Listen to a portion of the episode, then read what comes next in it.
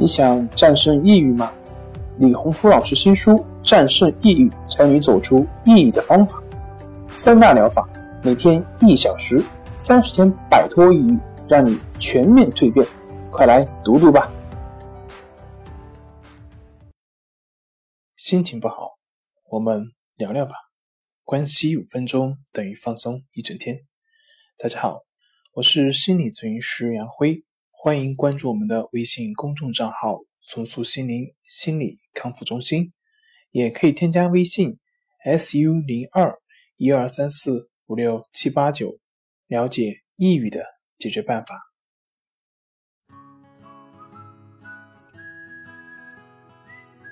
今天要分享的作品是《致高考的你》，我们青春的样子。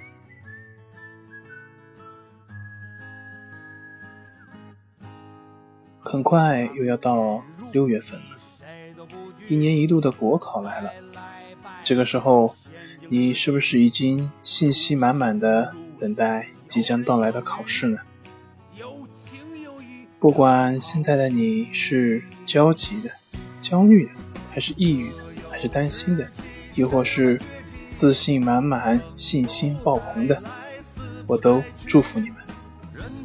我今天不讲抑郁的内容，只是带你一起回味我们青春的味道。青春是什么呢？是活力四射，还是阳光的心态，亦或是懵懂的爱情呢？都是，也都不是。只有当你回味的时候，你才会知道，哦，原来这就是青春。在新世相曾经征集关于青春的故事里面，我们一起来聆听青春的故事。一名男生说，他在高考体测的时候，自己太胖。近两百多斤，因为手心里面被他喜欢的一个女孩子写了“加油”两个字，硬是咬牙跑完了全程。另外一个男生说：“他说他高三的时候，每天晚上晚自习之前，都会和两个小伙伴去男厕所唱十分钟歌。他们三个自称六三零乐队，经常被老师抓。”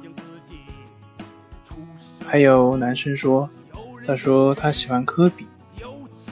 考上大学之后，保持着记录我与科比的一百件事。最后在二零一一年沈阳见到科比的时候，把这个有十多万字的小笔记本交到了他的手上。有一位女生留言，她说她中考差了零点五分，于是鼓起勇气。学小说中的情节，给心仪的高中的校长打电话求录取，结果被拒了。他说：“那个打电话的傻丫头，真是我的骄傲呀。”还有人说：“他说他大学的时候，为了做主持人，工科出身的他，每天早上六点起床去练声。”整个后山都能听见他呜呜啊啊的声音，四年风雨无阻。去外校找播音系的老师，去考普通话等级，去电视台实习打杂，能想到的都做了。可是毕业了也没有做成主持人。但现在他说他的普通话一级一等，走到哪里都有人夸，还能顺便客串公司的主持。他说：“你坚持过的东西，都会在你身上一一的显现出来。”还有读者说：“本人二十三岁，刚刚放弃了南方某九八五和二幺幺高校的研究生复试，因为不喜欢那个专业，一个人来北京学自己最想学的原画。毫无绘画基础的一个人，雾霾十里，前途未知。”他不知道他未来的结果，但是不会后悔。如果你以为这就是青春，那我们再来一个已经过了青春期的青春。一个网友留言，他说：“高考时所有的志愿都只填了法学专业，不服从调配。毕业后蹉跎了很多时光，二十九岁末，有天夜里醒来，问了自己一句话：“你还记得你的梦想吗？”